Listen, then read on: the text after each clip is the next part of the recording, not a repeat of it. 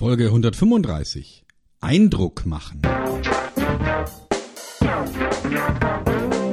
Willkommen bei Fucking Glory, dem Business Podcast, der kein Blatt vor den Mund nimmt. Martin Puscher und Stefan Heinrich sind ihre Gastgeber. Provokateure und vielleicht auch ein kleines bisschen die Helden des modernen Geschäftserfolges.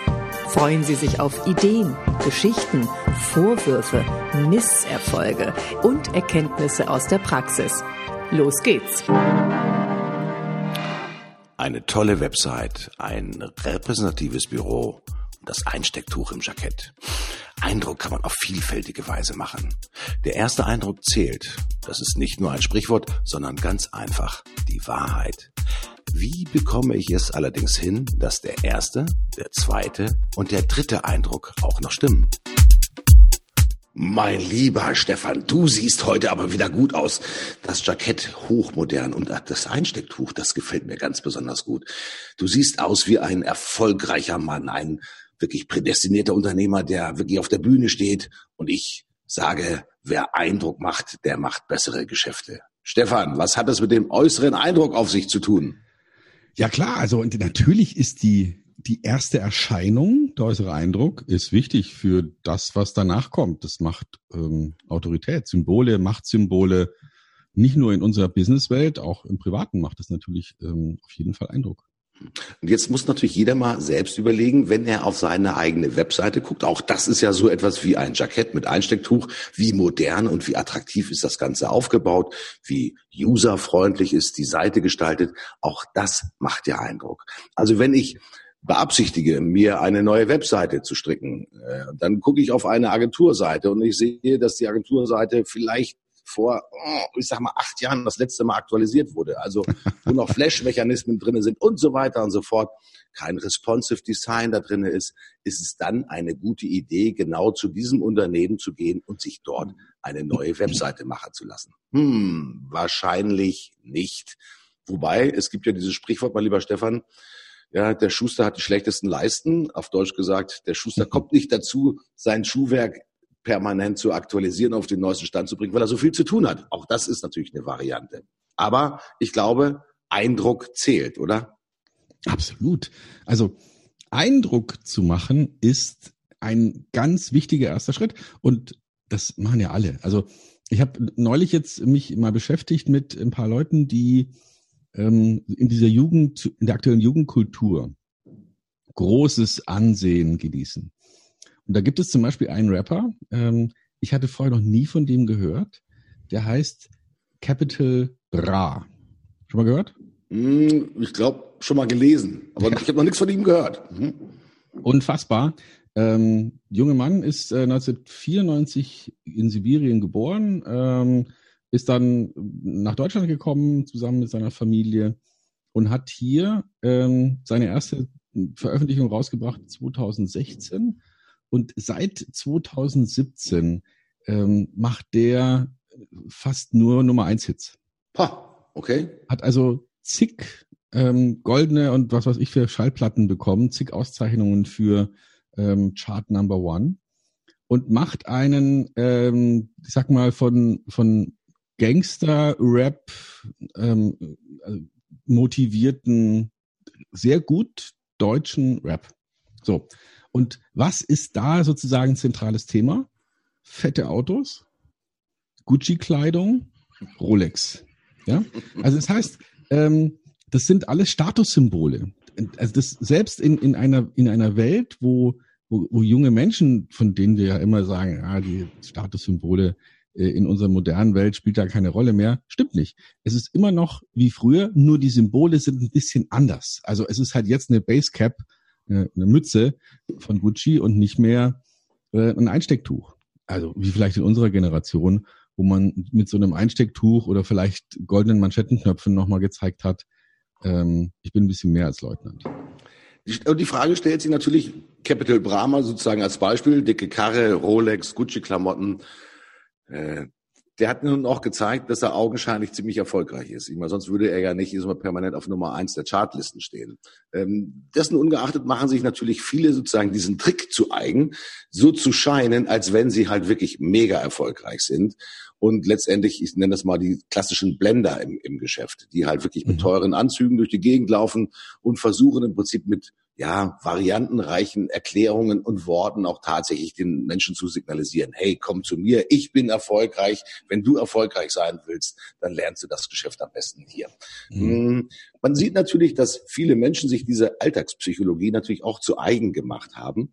Äh, und ein gutes Beispiel ist, einige werden ihn vielleicht noch kennen, der sogenannte Baulöwe Schneider, der äh, um die Zeit der Wende äh, die Banken tatsächlich dazu gebracht hat, ihm, ich sag mal, so viel Geld zu geben, dass er in Leipzig, in Frankfurt die tollsten Gebäude saniert hat, äh, weil er einen außergewöhnlich guten und solventen Eindruck gemacht hat. Also er ist jedes Mal mit dem Reus-Reus bei der Bank vorgefahren und hat im Prinzip, ich sag mal, signalisiert, Leute, bei mir, wenn ihr mir dieses Geld gebt, ich sag mal, überhaupt kein Problem. Es ist bei mir in guten Händen. Ich bin schon erfolgreich und ich mache euch als Bank natürlich noch erfolgreicher. Dass er zum Beispiel in München äh, an einem Gebäude einfach mal eine Etage hinzugedichtet hat, das ist natürlich schon Legende, um einfach die Quadratmeter künstlich zu erhöhen, um da einfach mehr Geld von der Bank für die Refinanzierung zu erhalten. Auch das ist etwas, was mit Eindruck natürlich zu tun hat. Die Frage, die sich natürlich immer wieder stellt, hm, gehe ich denn diesen Menschen möglicherweise auf den Leiden, wenn sie halt eine tolle Webseite haben, wenn sie tolle Versprechungen haben, wenn der erste Eindruck wirklich faszinierend ist, wie kann ich denn prüfen, ob das nicht ein Blender ist? Und ob der Eindruck auch nachher wirklich mit den konkreten Leistungen, Zahlen, ja, wirklich übereinstimmt. Am Ende des Tages, mein lieber Stefan, wollen wir uns ja nicht im Sonne einer anderen Person ja, glänzen lassen, sondern wir wollen natürlich selbst durch eigene, ist immer tolle Leistungen glänzen und durch Ergebnisse. Also wie komme ich dahin, zu überprüfen, dass der erste Eindruck auch durch den zweiten Eindruck und dann letztendlich durch die Leistung auch tatsächlich gerechtfertigt wird. Gibt es da so etwas wie eine, eine Formel, eine Idee, wie ich halt wirklich prüfen kann, ob dieser Partner, mit dem ich da spreche, ein Blender ist, toller erster Eindruck, oder ob der wirklich auch was auf dem Zettel hat?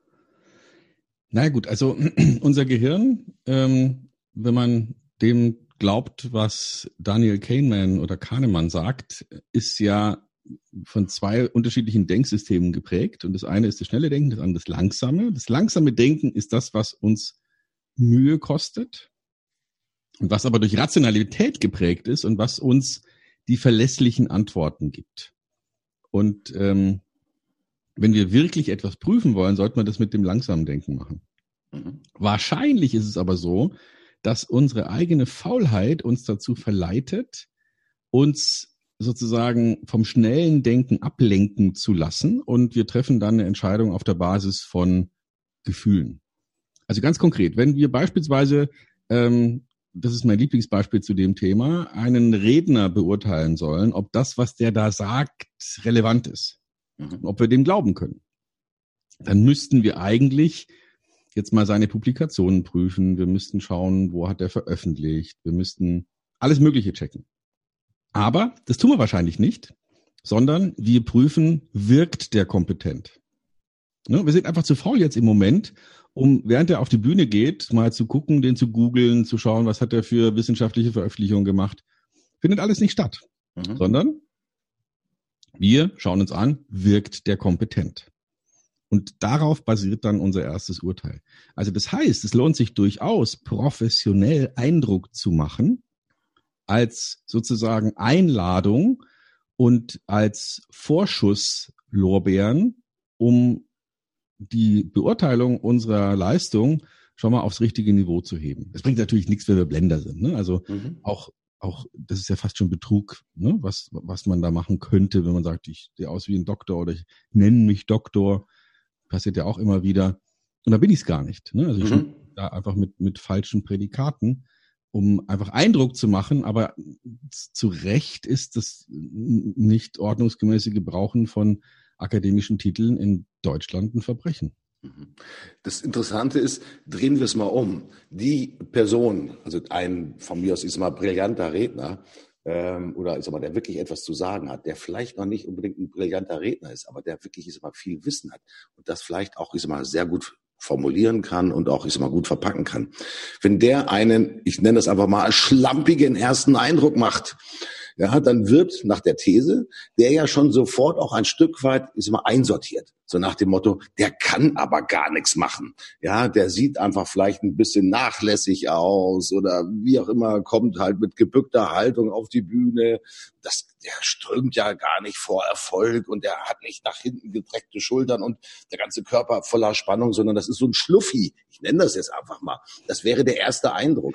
Also wir lassen uns dann tatsächlich aufgrund des schnellen Denkens ja, tatsächlich verführen, sofort eine Schublade aufzumachen, mein lieber Stefan, und die Menschen erstmal sozusagen in dieser Schublade zu sortieren. Ähm, egal wie er dann quasi angekündigt wird. Also der erste Eindruck ist da tatsächlich auch wirklich, ich sag mal, absolut entscheidend. Natürlich, es ist total wichtig. Also du hast vorhin das Beispiel gebracht mit, mit der Webseite und dem Geschäftspartner der Agentur oder sonst jemand, mit dem man zusammenarbeiten will. Und wenn die dann den Eindruck macht, dass sie sozusagen von 1900 Leberkäse ist, dann, dann wirkt sich das aus auf unsere Kompetenzeinschätzung, obwohl das vielleicht gar nicht stimmt. Möglicherweise ist die Agentur äh, so ausgelastet, weil sie einfach so gut ist, dass sie gar keine Zeit hat und auch gar mhm. keinen Bedarf hat, unbedingt jetzt das Ganze mit, ähm, mit einem vernünftigen Webseitenauftritt zu untermauern. Könnte ja sein. Ne? Mhm. Also wir lassen uns aber dennoch von diesem ersten Eindruck leiten.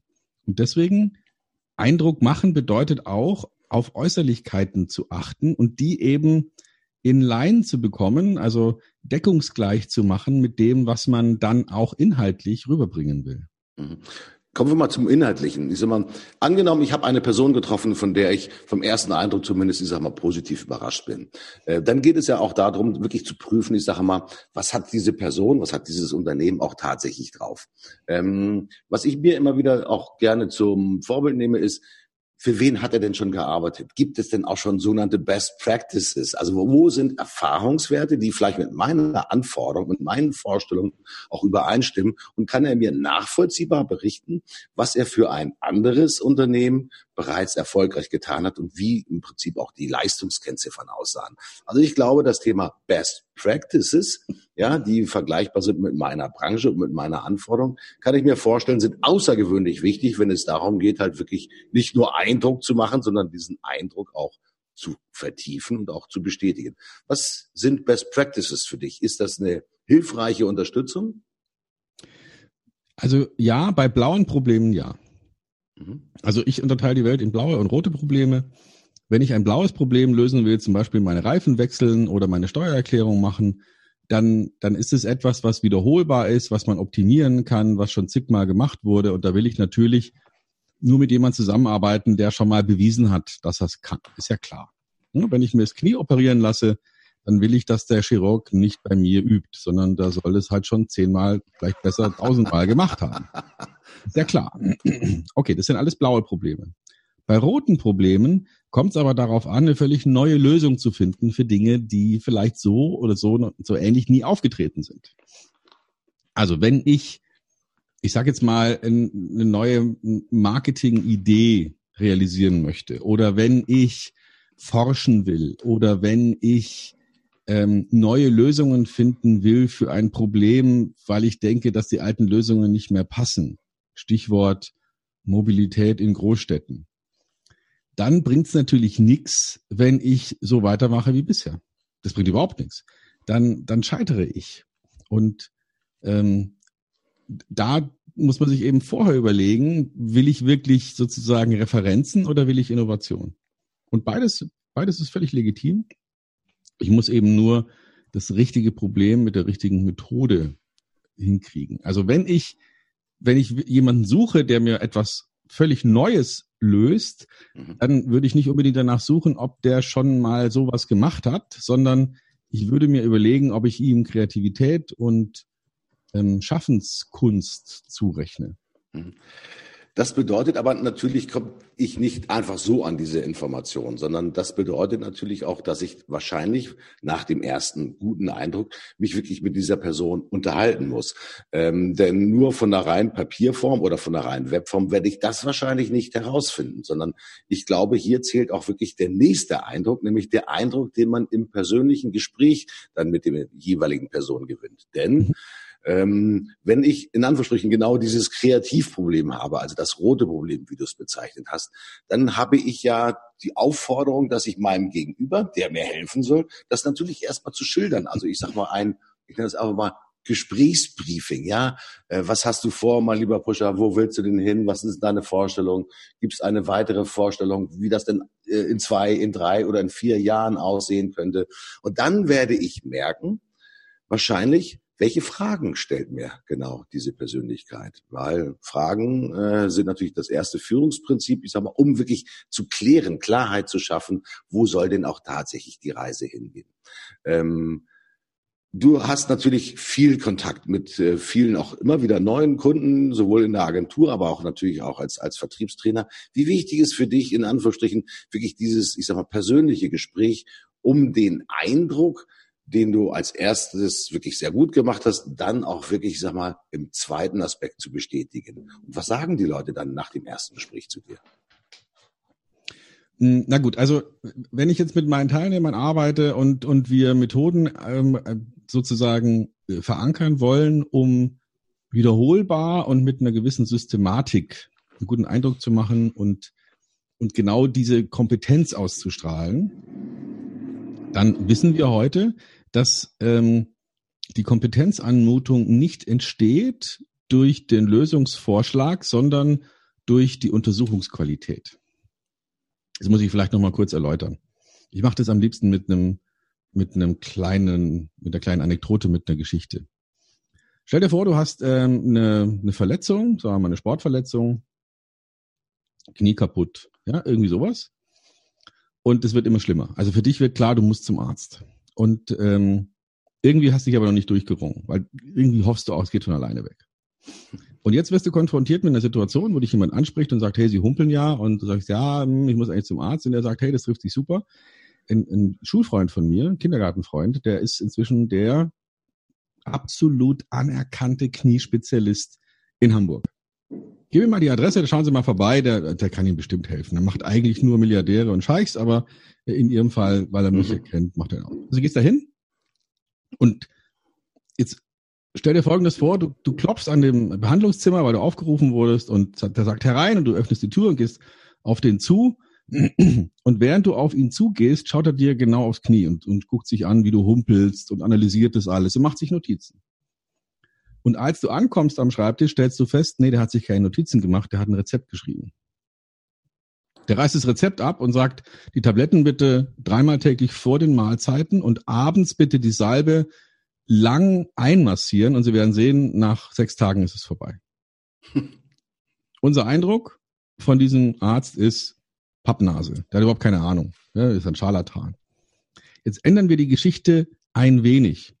Du betrittst das Behandlungszimmer, gehst auf ihn zu und er sagt, gehen Sie bitte schon mal nach links rüber zur Behandlungsliege und machen sich schon mal frei. Ziehen Sie die Hose aus und am besten auch ähm, die Schuhe. Und Während du darüber gehst, schreibt er das Rezept, was du nicht siehst, weil er eh schon weiß, was du brauchst. Und dann quält er dich zehn Minuten lang, drückt aufs Knie, holt sein Hämmerchen raus, macht verschiedene Bewegungen, fragt, tut das mehr weh als das? Wie ist das? Wie ist hier die Beweglichkeit? Also der quält dich zehn Minuten lang. Und dann sagt er, okay, Sie können sich wieder anziehen. Und dann drückt er dir den Zettel in die Hand mit dem Rezept und dann sagt er, die Tabletten bitte dreimal täglich vor den Mahlzeiten nehmen und abends die Salbe aber gut einmassieren und Sie werden sehen, in sechs Tagen ist es vorbei. So, das heißt, es ist zweimal der präzise gleiche Lösungsvorschlag, den wir ja ehrlicherweise als Nicht-Orthopäde auch gar nicht beurteilen können. Aber die vorangegangene Untersuchung macht den Kompetenzunterschied aus. Und das finde ich ist, ist echt so ein, so ein Ah-Erlebnis, ja, regelmäßig bei den Teilnehmern, weil weil Menschen, die im Business sind äh, und sich auf so einer Fachebene austauschen, ähm, die Versuchung haben, in so ein Kurzpassspiel reinzugehen, so nach dem Motto, ist eh alles klar, was du brauchst und hier ist mein Angebot. Mhm. Und vergessen dann einfach, dass dieses Angebot einfach nicht die Kompetenz ausdrückt. Also es macht keinen Eindruck. Eindruck macht die Untersuchungsqualität. Und wer das mal kapiert hat, der wird mit einer kleinen Änderung, nämlich der Konzentration auf die Fragen statt auf die Vorträge, also Präsentationen, Dinge zeigen und so weiter, Aber wer es schafft, sozusagen die, die Analyse, die Untersuchung in den Vordergrund zu stellen, der wird eine ganz andere Kompetenz ausstrahlen als jemand, der einfach nur den Lösungsvorschlag macht. Das bedeutet aber auch im Umkehrschluss, ich brauche definitiv mehr Zeit und ich brauche auch mehr Ruhe und ich brauche auch mehr Konzentration. Denn die Untersuchung, das sind ja die zehn Minuten länger, die du gerade von dem Orthopäden beschrieben hast, das Quälen und das Nachfragen und das auch in Anführungsstrichen wirklich, ja, herausfinden kann man ja nicht sagen. Er weiß ja vor, was, was los ist, sondern das ist im Prinzip wirklich dieses sich miteinander beschäftigen und dem anderen das Gefühl geben, dass man wirklich an der Person und an dem Einzelschicksal äh, interessiert ist. Weil mhm. der Lösungsweg ist ja bei beiden tatsächlich der gleiche. Also nimm dir Zeit, versuche wirklich, ich sag mal, durch mehrfaches Nachfragen in die Untersuchung reinzugehen. Das kann dann auch wehtun, genau wie bei der orthopädischen Untersuchung, Stefan, was du gerade gesagt hast. Aber im Endeffekt weißt du vorher wahrscheinlich schon genau, was genau dieser Kunde auch tatsächlich braucht. Aber mhm. gib ihm ein, in Anführungsstrichen, anderes Gefühl, ja, nämlich durch die Qualität deiner Untersuchung. Und das macht tatsächlich den Unterschied aus. Also vor allem in Bezug auf eher komplexe Themen. Ne? Also ich fände es jetzt übertrieben, wenn die ähm, Bäckerei-Fachverkäuferin mich fragt, wenn ich sage, ich hätte gern ein Brötchen, mich fragt, was macht dieses Hungergefühl mit Ihnen? Ne? Also das finde ich jetzt bisschen übertrieben. Das, das, das vielleicht nicht. Aber also da, wo sozusagen Problem und Lösung eindeutig zuordnenbar sind, da kann man sich das sparen. Aber je komplexer das wird und je weniger der Mitarbeiter oder der Kunde einschätzen kann, ob der Lösungsvorschlag auch wirklich sein Problem löst, je mehr sollte man sich darauf konzentrieren, wirklich die Anamnese, die Untersuchung umfangreich zu gestalten. Mhm. Ich habe ich hab gestern so einen Fall gehabt, wo ich mit einem äh, neuen Kunden gesprochen habe, der tatsächlich zum ersten Mal vor die Kamera will und der natürlich auch schon selbst ähm, sagte, na eigentlich bin ich nicht der Kameratyp, ich lasse mich auch ungerne fotografieren. Und das ist natürlich auch schon so, ich brauche dieses Video un unbedingt, aber ich weiß nicht, ob ich es mir tatsächlich zutrauen kann. Also ich muss irgendetwas tun, jemanden an der Hand haben, der mir das gute Gefühl gibt, dass dann, wenn nämlich die Kamera an ist und das Rotlicht leuchtet, ich meine beste Performance geben kann. Ähm, auch das gehört natürlich mit dazu, dem anderen auch das Vertrauen zu signalisieren, dass er bei dir definitiv in guten Händen ist. Dass du A, weißt, was du tust, B, auch weißt, wie es Eindruck macht im wahrsten Sinne des Wortes, dass du ihm halt hier wirklich, sag mal, die guten Seiten herauskitzelst und dementsprechend natürlich auch auf die Bühne stellst oder respektive vor die Kamera stellst. Ähm, hätte ich gesagt, naja gut, sie sehen äh, eigentlich total normal aus und sie werden auch normal vor der Kamera wirken. Das wäre in Anführungsstrichen sozusagen die kurze Variante gewesen. Aber wenn ich ihm signalisiere, auch aus dem Normalen können wir etwas Besonderes machen, ja, was genau für sie ja, zugeschnitten ist, auf sie zugeschnitten ist und letztendlich die Wirkung ihrer Persönlichkeit erhöht und den Eindruck natürlich verbessert, ja, dann sieht man definitiv ein Lächeln auf der anderen Seite, wenn man das in einem Video-Web-Meeting macht. Und deswegen, ähm, ich empfehle vielen, nicht nur miteinander zu telefonieren. Ähm, was sich auch bei mir herausgebildet hat, ist, dass nahezu alle Gespräche, ich würde mal sagen fast 80 Prozent aller Neukundengespräche definitiv heute über Videokommunikation laufen. Und das ist natürlich ja. auch ein ganz, ganz wichtiger Aspekt, auch tatsächlich den Eindruck zu machen. Und äh, wenn man mit mir telefoniert, ich sitze immer mal auf meinem wunderschönen Chefsessel hier, äh, habe meistens ein weißes Hemd an, die Kamera ist nicht sozusagen äh, in Nasenlochqualität, also kommt nicht von unten nach oben, sondern ist immer auf Augenhöhe. Das ist ein ganz anderer und präsenter Eindruck. Und die Menschen merken sofort, ja, hier ist jemand, der versteht etwas von dem Handwerk und der kann letztendlich auch vor der Kamera sich so bewegen und genau so möchte ich mich auch bewegen. Also, das sind natürlich auch Eindrücke, die man natürlich dann auch wirklich, ich sag mal, auf die andere Person herüberlegen kann. Ja, Stefan, Eindruck machen ist wichtig, ist wertvoll, ist nützlich. Absolut. Gar nicht so einfach. Und vor allen Dingen, um nachhaltigen Eindruck zu machen, kann ich nur sagen, Untersuchung ist gefragt, gerade bei den roten Problemen. Also da sollten wir absolut Gas geben. Stefan, jetzt wissen wir genau, wie man den richtigen Eindruck macht. Ich bin happy, ich gehe raus, ich sage vielen herzlichen Dank. Bis zum nächsten Mal. Tschüss, euer Martin. Ich bin auch raus. Ich mache einen guten Eindruck ähm, ganz zum Ende und ähm, verabschiede mich sehr freundlich von unseren Zuhörern und äh, mit einer warmen Stimme werbe ich darum, uns weiter zu empfehlen und beim nächsten Mal wieder mit dabei zu sein.